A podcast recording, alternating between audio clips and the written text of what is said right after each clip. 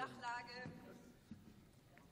In der Tat wollen wir das Mikrofon anmachen und das Potenzial von Biogas natürlich auch nutzen.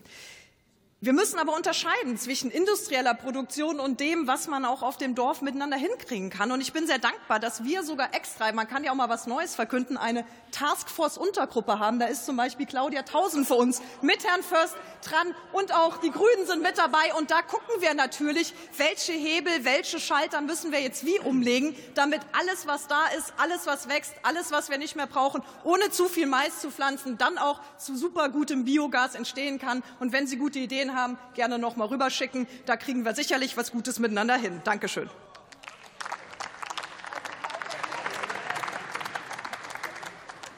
Das Wort hat die Kollegin Petra Nikolaisen für die CDU